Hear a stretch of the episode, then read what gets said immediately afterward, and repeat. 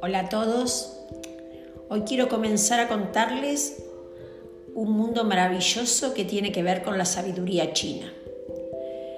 Vamos a hacer unos episodios sobre el I Ching. ¿Y qué, qué se trata el I Ching? ¿Y cómo nos puede ayudar este oráculo chino? Ante todo tenemos que saber que el I Ching nació hace muchísimos siglos y hoy forma parte de una cultura colectiva.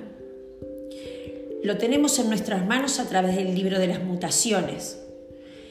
Las mutaciones, los cambios, las relaciones entre lo opuesto, entre el yin y el yang, que nos introducen al maravilloso mundo de la cultura china.